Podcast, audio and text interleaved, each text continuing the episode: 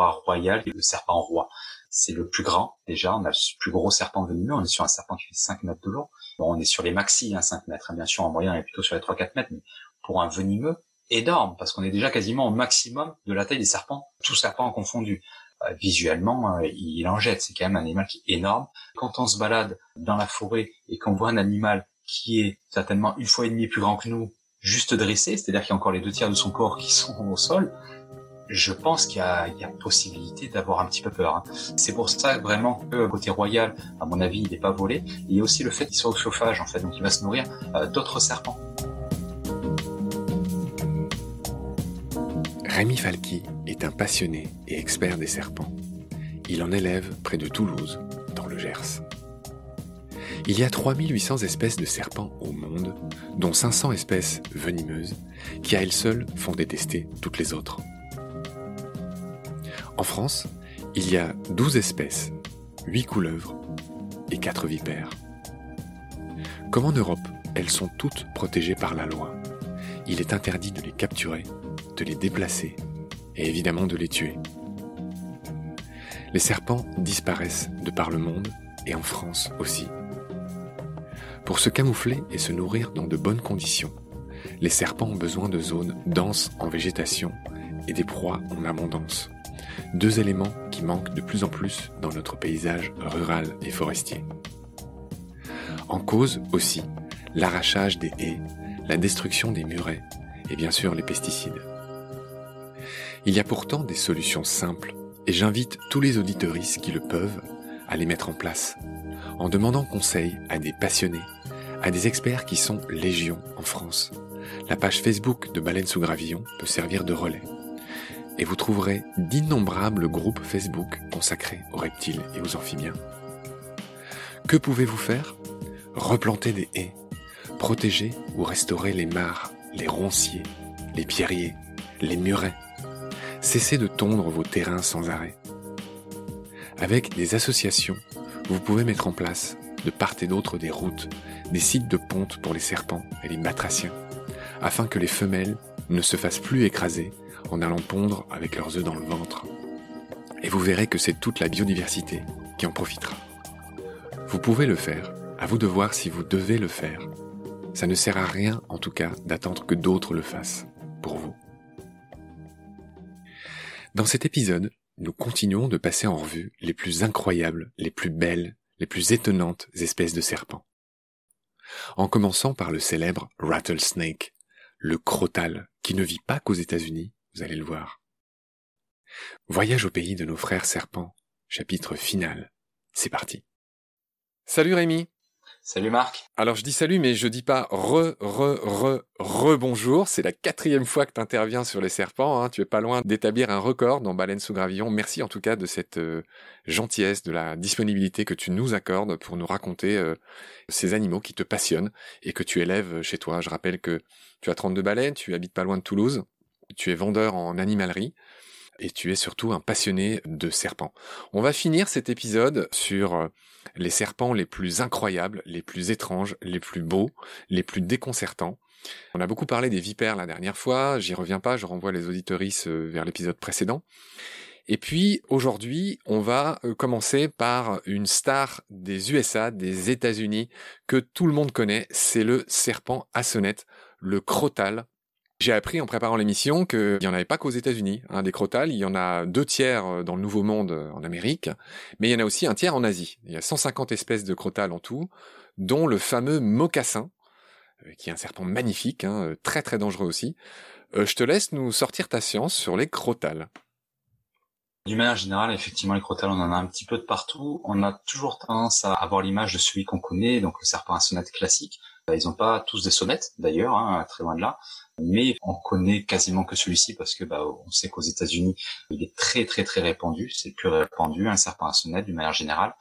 Euh, et en plus de ça, il est vraiment atypique avec son côté sonnette, euh, sa posture défensive qui est vraiment impressionnante et qui fait quand même une grande part, on va dire, de la mauvaise image qu'on a du serpent parce qu'il a vraiment une posture euh, défensive qui est assez impressionnante. Hein, on va pas se mentir là-dessus. Euh, Rémi, je voudrais que tu reviennes sur dans le cas du crotal. L'expression est pas très heureuse. Euh, le bruit qu'il fait ressemble pas du tout à une sonnette, mais plutôt à une crécelle. Je voudrais que tu me parles de cet appendice, de comment cet appendice est fait. Là encore, c'est une merveilleuse invention de la nature. Explique-moi un peu à quoi ça sert. J'en avais une hier en main que j'ai rendue à un collègue à moi qui l'avait oublié chez moi. Euh, et j'en ai une autre dans mes affaires, mais j'ai pas pensé à la prendre. Mais juste la sonnette, bon voilà, on était radiophile, on aime bien ce genre de choses. Je rappelle à ceux qui nous écoutent que premièrement, tu n'es pas un ultra fan des serpents venimeux, ce qui est assez euh, sensé de ta part, hein, c'est dangereux. Et en plus, tu as un petit enfant de 5 ans qui s'appelle Tim et qu'on salue, on, lui envoie un gros bisou à Tim au, passage. Mais donc voilà, de manière, je trouve assez sage, tu as des serpents chez toi, mais c'est des serpents qui ne sont pas venimeux. Est-ce qu'on peut continuer sur les crotales? Ouais, ouais, bien sûr. Et par rapport à la sonnette, en fait, euh, effectivement, c'est des vestiges de mue d'une mue sur l'autre. Euh, c'est ni plus ni moins des écailles, en fait. Au fur et à mesure qu'il va muer, il va grandir, il va laisser une écaille de plus. En gros, on va vraiment le symboliser comme ça. C'est-à-dire qu'au tout début de sa vie, il va même pas avoir de sonnette, il va avoir juste une toute petite queue. Il a quand même toujours le réflexe de l'agiter. Et d'ailleurs, beaucoup d'autres serpents ont le réflexe d'agiter leur queue. Donc, par mimétisme, très souvent, pour faire ce bruit de sonnette. Moi, j'ai beaucoup de couleuvres, euh, dès que j'ouvre les terrariums, qui vont faire ce bruit de sonnette pour dire laisse-moi tranquille, je vais peut-être te mordre. Donc euh, c'est vraiment quelque chose que beaucoup d'autres serpents ont, pas que cela. Je pense aux cousins euh, des serpents que sont les sauriens, c'est-à-dire les lézards. Est-ce que les serpents aussi pratiquent ce qu'on appelle l'autotomie, c'est-à-dire la faculté de se, comment dire, de tromper ceux qui les attaquent en, en offrant leur queue, qui s'agite un peu dans tous les sens et qui repoussera par la suite? Est-ce que les serpents sont capables de ça? Alors, ils sont capables de diriger un intrus vers leur queue, ça ils le font très bien euh, pour la plupart, mais ils sont pas capables de se la sectionner. Au même titre que beaucoup de lézards ne sont pas capables de faire une autotomie, contrairement à ce qu'on peut croire. C'est réservé vraiment à certaines espèces. Mais non, ils n'ont pas cette euh, faculté-là, malheureusement. Question claire, réponse claire. Est-ce qu'on a tout dit sur les crotales? Me semble-t-il. Enfin, il y aurait plus à dire, mais je pense que... Ah, j'avais envie quand même de faire sointer euh, plus de choses. C'est vraiment le serpent des westerns, des cowboys. C'est vrai que c'est pour le coup, euh, dans la liste des serpents qu'on a abordés, toi et moi, enfin surtout toi, c'est peut-être le serpent que euh, les auditoristes visualisent le mieux. J'enchaîne chez Rémi, on va parler des mambas, qui sont d'autres serpents légendaires et que beaucoup de gens connaissent. J'ai appris avec surprise que les mambas peuvent être très longs, puisque certains dépassent les 4 mètres. Et on a déjà dit dans une émission précédente avec toi que c'était le serpent le plus rapide du monde. Certains peuvent aller jusqu'à 25-30 euh, km heure et rattraper un homme à la course. Parle-moi des mambas, je crois qu'il y en a deux sortes, il y a le noir et le vert. Ils sont assez différents les deux. Ah, il y en a un peu plus. On connaît, on va dire, ces deux sortes. On va pas rentrer euh, sur l'état parce qu'il y en a quand même un, petit peu plus. Mais en gros, voilà, on va dire qu'il y a le noir qui est plutôt, euh, plutôt terrestre, qui est le plus connu parce que le plus présent au, bord des, euh, des, habitations, etc., des, des, lieux de vie. Euh, donc forcément, par la force des choses, le, le, plus connu est en mâle, très souvent en Afrique. Euh, et après, il y a le mamba vert qui, lui, est beaucoup plus arboricole. Bien entendu, il est vert, donc euh, il est dans les branches, il est dans les arbres beaucoup plus. Et on va le voir beaucoup moins souvent par la force des choses. Donc il a une moins mauvaise réputation. Est-ce qu'il est mieux, est-ce qu'il est moins bien, ça c'est encore autre chose. Mais effectivement, d'une manière générale, ils se ressemblent quand même énormément. Ils sont très élancés les deux, euh, très intelligents les deux. Ils ont un venin hautement toxique tous les deux. Ok. J'ajoute que le mamba est capable de digérer un rat très vite en une heure. C'est ce que j'ai lu dans la littérature. Ouais, il digère très vite parce qu'il a énormément, on en parlait dans un épisode précédent, il a énormément de dépenses à assurer. En fait, ils ont un métabolisme beaucoup plus important, beaucoup plus rapide en fait, parce qu'ils ont des besoins beaucoup plus importants. Ils sont tout le temps en activité. Ils ont tout le temps besoin de consommer, donc forcément de digérer. Euh, au même titre euh, que certains serpents euh, d'Amérique du Sud comme les démarquants, etc., vont manger, bah, ils sont tout le temps à la recherche de nourriture. Ils sont pas comme un bois lové à attendre 5-6 jours qu'une proie passe à leur portée, donc il n'y a pas de dépense énergétique. Là, ils cherchent toute la journée, ils font leur tour de territoire, ils vont chercher, donc ils dépensent énormément d'énergie. Donc forcément, il faut qu'ils mangent bien plus, donc le rythme de digestion est bien plus important. C'est très clair. Je précise que la morsure du mamba est une des plus dangereuses du monde. Elle est 100% mortelle si elle n'est pas traitée. La dose injectée pourrait tuer 30 hommes. C'est juste pour dire qu'il a un venin qui est extrêmement puissant, euh, même à très petite dose. J'enchaîne sur les euh, prédateurs du mamba. Il y en a un au moins euh, que j'adore, c'est le ratel. Euh, tu connais évidemment le ratel, c'est le blaireau africain. C'est un des animaux les plus incroyables du monde, qui est absolument sans peur et qui est un des rares animaux qui s'attaque au mamba, qui le chope par la tête, qui lui coupe la tête, qui le mange. Et même s'il se fait mordre, eh ben, on croit qu'il va mourir, mais il meurt pas. Il est un peu immunisé. Tu as déjà vu ces vidéos de ratel en train de manger des mambas? Ouais. Oui, c'est un petit peu déroutant pour l'animal parce que lui, il s'y attend pas. Hein. C'est un petit peu un super prédateur, donc euh, il va pas se dire que bah, il va se faire manger par un, petit animal qui ressemble à, un gros rat. Il se dit pas ce genre de choses. Il va plutôt se dire c'est une proie ou c'est un prédateur? Bon après, il se rend vite compte avec l'évolution, on se rend bien compte maintenant que c'est un prédateur et qu'il le fuit plus qu'autre chose. Mais effectivement, ça doit être un peu déroutant. Hein. Le ratel est vraiment la terreur de la savane. Adeline, qui nous avait parlé des animaux d'Afrique, nous avait rapporté cette anecdote que même les lions craignent les ratels qui sont capables de leur arracher les couilles. Pardonne-moi ma directitude, mais ça s'est vu. Il y a des ratels qui sont capables d'arracher les couilles de lions. Et donc même les lions craignent les ratels apparemment dans la savane et c'est pas une blague. Mais nous on fait une émission serpent, cher Rémi, donc on revient au serpent. Euh, je précise aussi qu'il y a d'autres animaux qui sont ophiophages, c'est-à-dire qui mangent des serpents, et il y a notamment la mangouste, africaine aussi, hein, mais aussi en Asie, qui est capable de manger les fameux euh, Cobra, peut-être qu'on en parlera tout à l'heure, car on a prévu de parler du, du Cobra. L'heure est arrivée, cher Rémi, de parler de mes petits préférés. Je l'attendais depuis longtemps, celui-là. Tu vas maintenant nous parler des tricots rayés, qui sont des serpents de mer. Et là, pour le coup, ils ont un des venins les plus puissants du monde. J'ai noté, c'est dit dans la littérature, que le venin du tricot rayé est 40 fois plus puissant que celui du crotal et 10 fois plus puissant que celui du cobra royal. C'est juste pour dire que c'est un des animaux les plus venimeux du monde. Je te laisse me parler de ce serpent de mer qui s'appelle le tricoréier. Et c'est là effectivement qu'on peut voir que euh, venimeux ne veut pas dire forcément dangereux, parce que pour qu'il ait la faculté d'ouvrir la bouche pour pouvoir nous mordre, déjà c'est hautement inaccessible.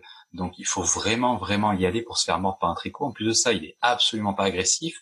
Donc malgré le fait qu'il ait un venin hautement toxique, il y a peu de probabilité quand même de mourir du tricot. Donc c'est vrai qu'on a toujours tendance à croire que les venins les plus toxiques font euh, les animaux les plus dangereux. On en est très très loin. On en est très très loin. Euh, c'est plutôt euh, les animaux qui sont le plus proches des habitations et qui ont le moins peur des humains qui sont dangereux en général. Et c'est pas forcément une question de venin. Là, on en a vraiment la preuve. Ouais, j'ai noté qu'il y avait une espèce de légende urbaine qui disait que ce serpent, pour être efficace, devait mordre entre les doigts. C'est la seule partie d'un corps humain qui pouvait mordre. C'est ça. Je pense que suivant la morphologie de chacun, une personne un peu petite, je pense qu'il y a possibilité. Mais effectivement, la peau euh, entre le pouce et l'index, en général, c'est plutôt ces endroits-là où il c'est susceptible, comme beaucoup d'autres serpents, de mordre. Il n'a pas l'ouverture de bouche assez efficace pour injecter dans tous les cas, pour avoir la prétention de mordre. Donc effectivement, c'est plutôt dans ces endroits-là. Voilà, donc le tricoréier qui vit moitié dans l'eau, moitié sur terre, qui est un serpent de mer, euh, qui est un magnifique serpent, hein, comme son nom l'indique, il a des anneaux, euh, c'est un serpent noir et blanc avec des anneaux euh, autour corps, qui est tout petit, hein, il n'est pas très grand le tricot. C'est pas gros ouais, comme animal, ouais. C'est, je crois que ça doit faire aux alentours d'un mètre, donc c'est relativement petit comme un comme serpent, ouais. Et on l'a déjà souligné, mais on le redit maintenant, ces serpents marins ont une queue, pour le coup, typique des serpents marins, c'est-à-dire que c'est devenu une sorte de gouvernail, c'est-à-dire c'est une queue qui n'est pas pointue, mais, mais en forme de, de rame finalement. C'est ça, exactement, et qui leur sert énormément. Et honnêtement, sans ça, ils pourraient même pas évoluer, hein, ça c'est sûr. Leur corps ressemble quand même vachement à celui d'une murène, donc assez plat pour le coup, pour faciliter ses déplacements. Ouais, on rappelle au passage que les murènes sont bien évidemment des poissons, et c'est un mot qu'on a déjà dit, c'est une convergence évolutive, hein, euh, c'est une même façon de se mouvoir, euh, qui fait que ces animaux se ressemblent, mais ils sont pas du tout apparentés. Évidemment, une murène, c'est un poisson, euh, et les serpents, sont évidemment très différents, même s'il y a des serpents. Qui d'ailleurs le plat préféré du tricoréier, hein, très souvent, c'est la murène. Très juste, les petites murènes. Hein. Il faut pas s'imaginer les grosses, hein, parce qu'on a dit qu'il était tout petit le tricot. C'est ça. Ok. Je veux bien que t'enchaînes, Rémi, sur le serpent jarretière, qui a un nom magnifique, le serpent jarretière, qui a une grosse particularité lui aussi. Je te laisse nous l'expliquer. Je ne sais pas si on voit la même, mais effectivement, la particularité de ce serpent, en fait, c'est le rassemblement de reptiles le plus important au monde. C'est-à-dire que sortie d'hibernation, c'est un serpent américain qu'on trouve souvent en Amérique du Nord, euh, sortie d'hibernation, on va avoir des, euh, centaines, des milliers, des dizaines de milliers de serpents euh, qui sortent du même endroit. C'est-à-dire qu'ils vont avoir des lieux d'hibernation communs, vont tous se rassembler, et au printemps, on va voir des dizaines de milliers sortir euh, de terre, ni plus ni moins, et bah, former vraiment des gros amas de serpents grouillants, tels que tout phobique les redoute. Hein. Le serpent jarretière, c'est un colubridé, c'est de la famille des couleuvres. En effet, j'ai noté qu'il avait une autre caractéristique que je vais dire, mais avant, je voudrais juste le décrire. C'est une sorte de couleuvre qui a deux lignes blanches le long du corps. Voilà, euh, c'est un serpent assez simple qui a ce motif, hein, tu me le confirmes.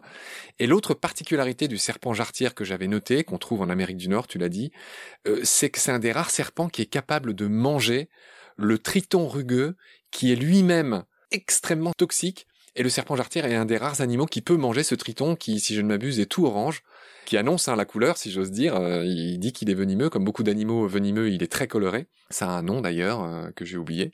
Euh, le fait de pouvoir annoncer le fait qu'on est dangereux et de se dispenser du stress d'être attaqué juste en disant non non, moi je suis pas sur votre menu les gars. Et donc voilà, le serpent jarretière, il est capable de manger ce triton rugueux. tu me le confirmes oui, oui, effectivement. Après, bon, ils se sont adaptés à ce qu'ils arrivent à trouver, euh, mais il y a quand même pas mal d'autres espèces comme ça euh, sur des animaux qui localement sont euh, réputés très dangereux et qui ont une espèce d'immunité au biais de l'évolution, peut-être en avoir mangé, je sais pas. Peut-être que tous ceux qui en ont mangé, il y en avait un ou deux qui étaient immunisés. Ben c'est ces un ou deux qui ont survécu, qui sont reproduits et qui ont donné naissance à d'autres tamnophyses, donc d'autres serpents jarretières. C'était pour ça que effectivement maintenant, euh, comme toutes les évolutions en général, c'est comme ça que ça se passe. Mais effectivement, oui, il n'y a pas que le, le là qu'ils ont, euh, qu'ils arrivent à ingérer sans en mourir. Hein. Il y a d'autres amphibiens un peu toxiques euh, qui mangent sans aucun problème. On le rapproche de la couleuvre à, col rouge dont on a déjà parlé et qui elle est capable de recycler le venin des crapauds qu'elle ingurgite. Mais eux ne le recyclent pas par contre. Ouais, d'accord. Je voudrais que tu enchaînes sur l'anaconda vert qui est le plus lourd, le plus gros serpent du monde qu'on trouve essentiellement en Amazonie, euh, en Amérique du Sud. Parle-moi de l'anaconda. Donc l'anaconda, effectivement, qui est quand même assez emblématique comme serpent dans les gros serpents. On connaît bizarrement plus l'anaconda que le réticulé ou le moulure, qui pourtant n'ont rien à lui envier. Je sais pas vraiment pourquoi on connaît plus celui-ci d'ailleurs. Mais effectivement, c'est vraiment, dans tous les cas, l'Amazonie, c'est... Ah bah, il y a eu très peu de films d'horreur sur les pitons. Euh, le réticulé et le molleur dont tu parlais, ce sont des pitons qui font partie des plus grands serpents. Et l'anaconda a donné lieu à pas mal de films de série Z que j'ai regardés, hein, qui sont très loin de la réalité. Euh, je sais pas si tu les as vus. Oui, oui effectivement. Mais c'est vrai qu'on est beaucoup sur ce genre de légende. Euh, l'anaconda reste un animal qui est potentiellement dangereux comme tous les autres gros boidés, ça y a, y a aucun doute là-dessus. Après de la diaz qui est vraiment dangereux, tant qu'on sait pas frotter un capybara, donc on n'a pas la trace olfactive d'une proie, je suis pas persuadé qu'on les intéresse énormément. C'est toujours pareil, il y a toujours ce bras de fer à se dire est-ce qu'on est vraiment en danger?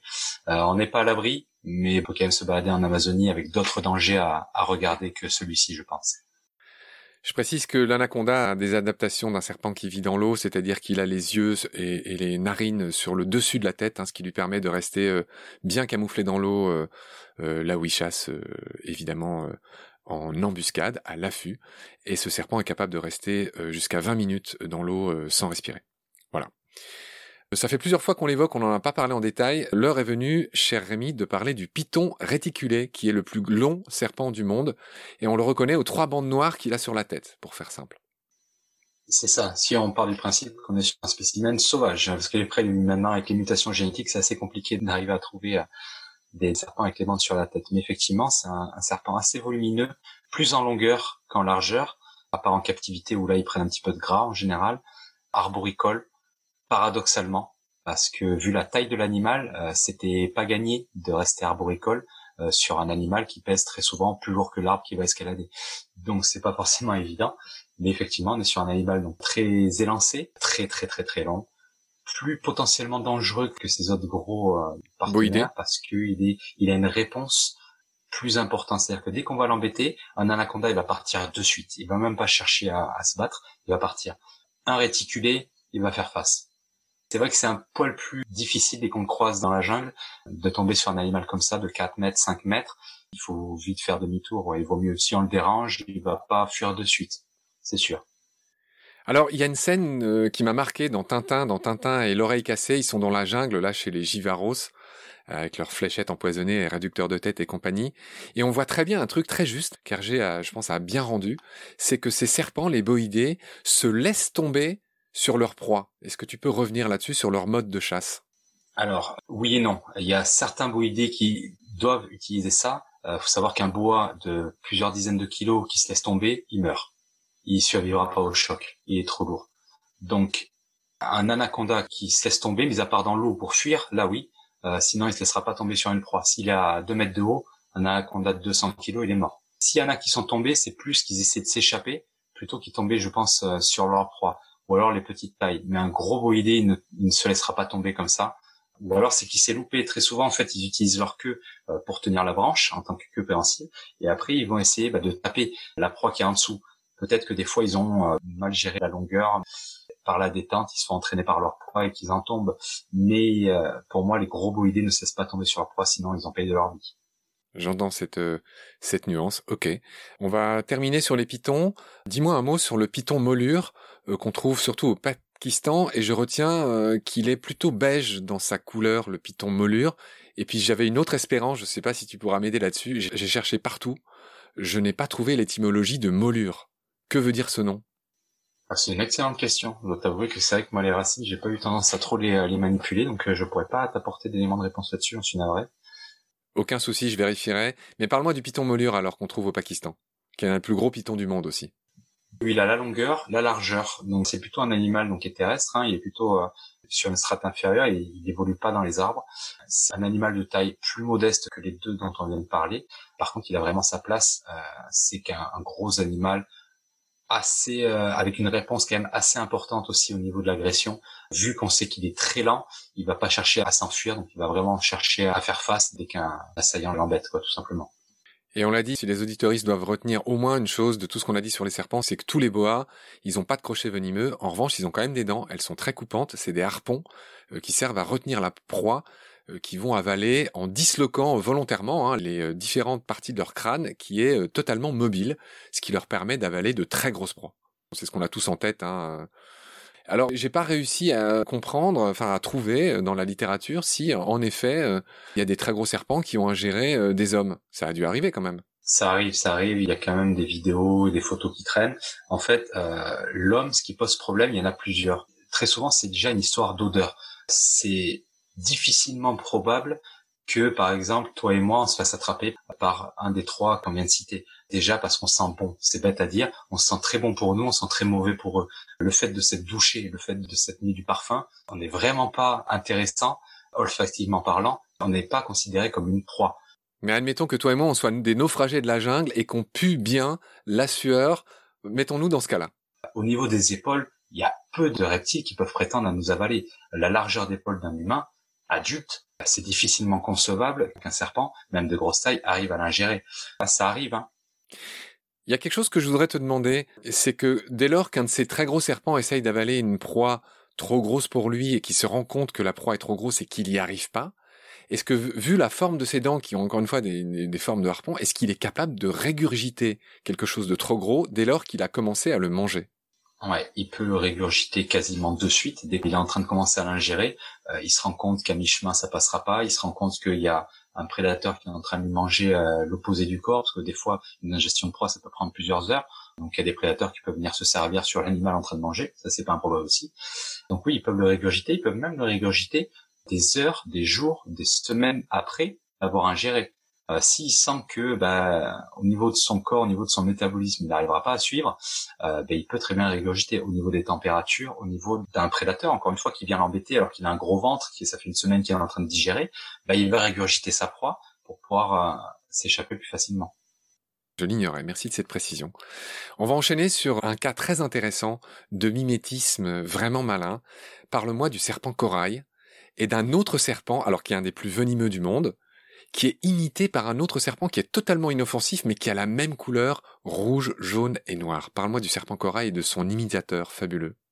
Qui porte d'ailleurs bien le nom de faux corail. Il l'a pas volé celui-là.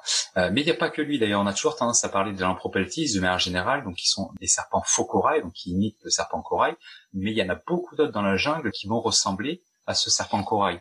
Donc on parle tout le temps des faux corail, mais il y en a vraiment beaucoup d'autres. Effectivement, le corail est très venimeux au même titre que le tricoraillé dont on parlait tout à l'heure il y a peu de probabilité qu'on se fasse mordre par un serpent corail parce qu'il n'a pas l'ouverture de bouche, il n'a pas euh, la réponse, donc l'agressivité entre guillemets, il n'a pas cette réponse-là. Il y a quand même pas beaucoup de risques d'envenination et Dieu merci parce que son venin est quand même assez violent.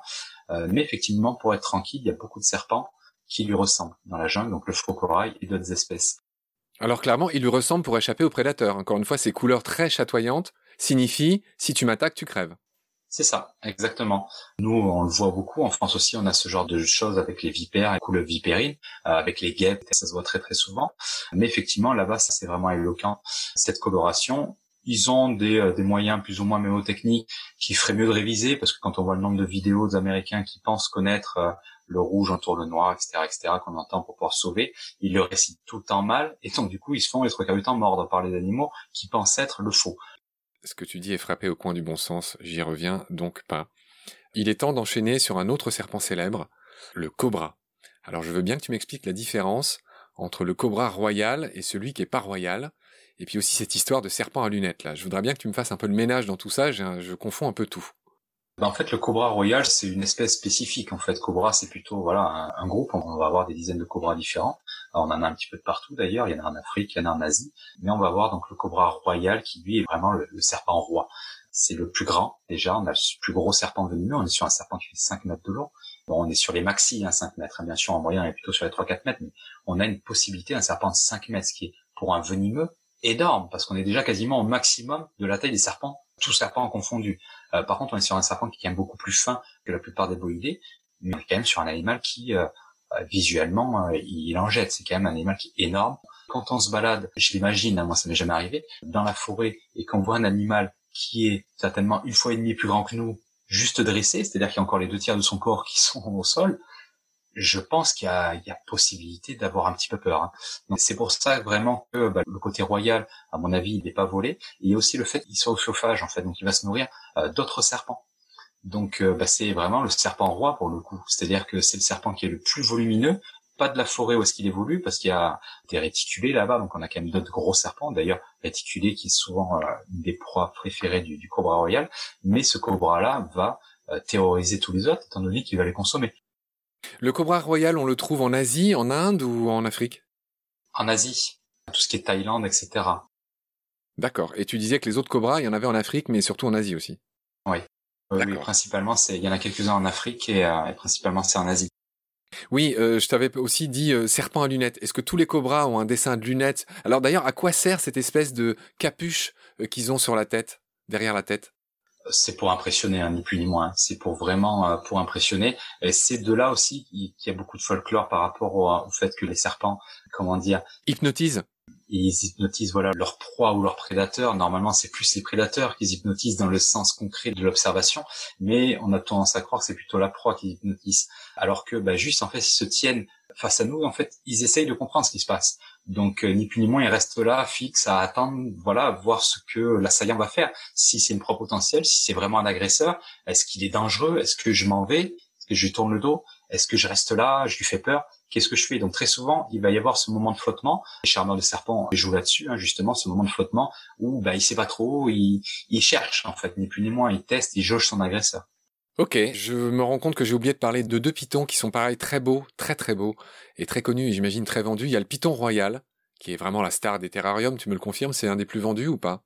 Oui, malheureusement oui. Pourquoi tu dis malheureusement? En fait, il a été considéré à tort comme un animal destiné aux débutants pour la parce que c'est un animal qui, en technique de défense, va se mettre en boule. La plupart des pitons vont avoir tendance à avoir une réponse, comme on en parlait tout à l'heure. Donc on l'agresse, il répond. Excuse-moi, qu'est-ce que tu entends par répondre? Il attaque? Il mord? Voilà, c'est ça. C'est pour ça qu'en fait, on parle à tort d'agressivité d'un animal. En fait, c'est juste qu'il a une réponse plus ou moins importante par rapport à l'agression qu'on lui met. Un animal, si on l'agresse, qui a pas de réponse, on va le considérer entre guillemets comme non agressif. Mais l'agressivité, c'est pas vraiment, il n'est pas agressif. En fait, c'est juste qu'il répond à une agression. Donc c'est vrai que c'est pas forcément c'est très péjoratif le terme agressif pour un serpent. Alors c'est plus une question de réponse de sa part ou pas, de grosse réponse ou de petite réponse. Donc une grosse réponse, c'est un animal qu'on va qualifier d'agressif, et une petite réponse, c'est un animal qu'on va qualifier voilà de non agressif, complètement placide.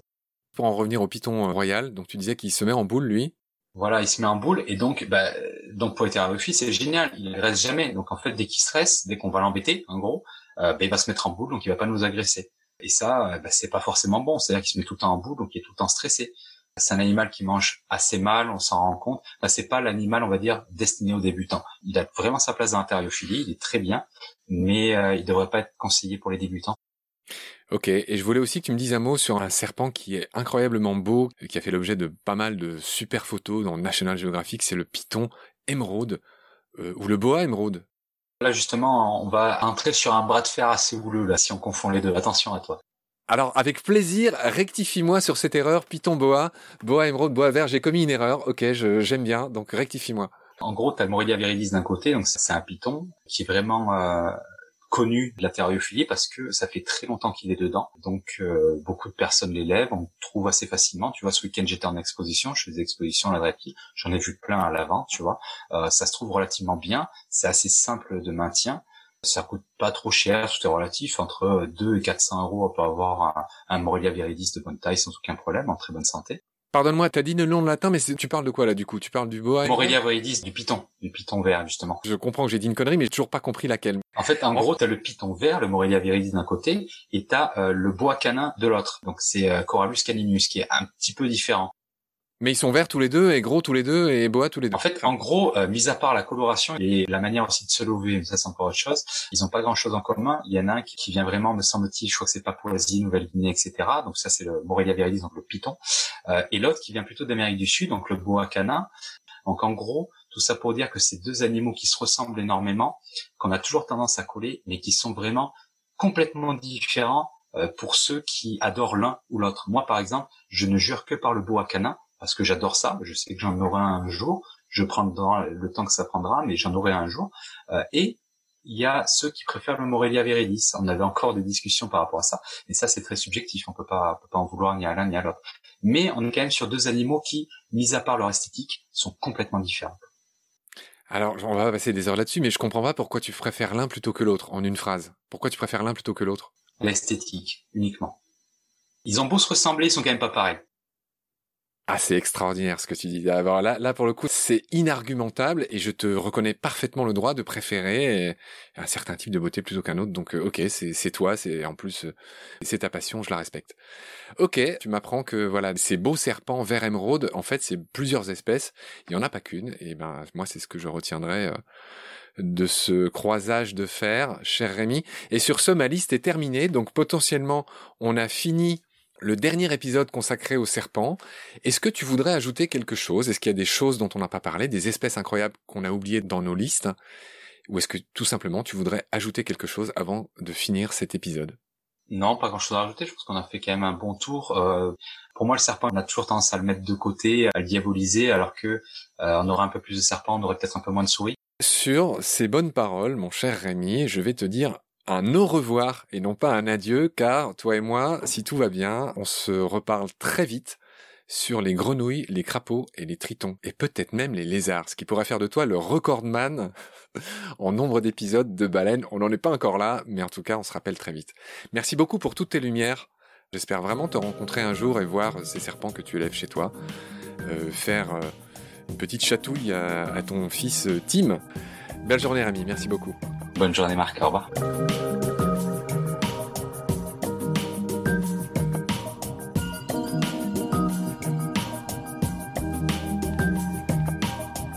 C'est la fin de cet épisode.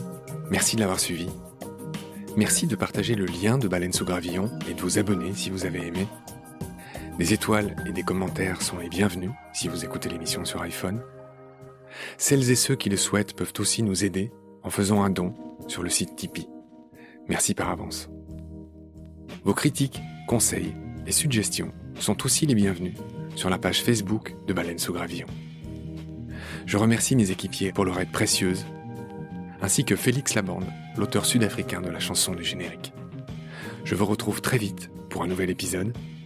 D'ici là, prenez soin de vous et de ce qu'il y a autour de vous. Merci, à bientôt.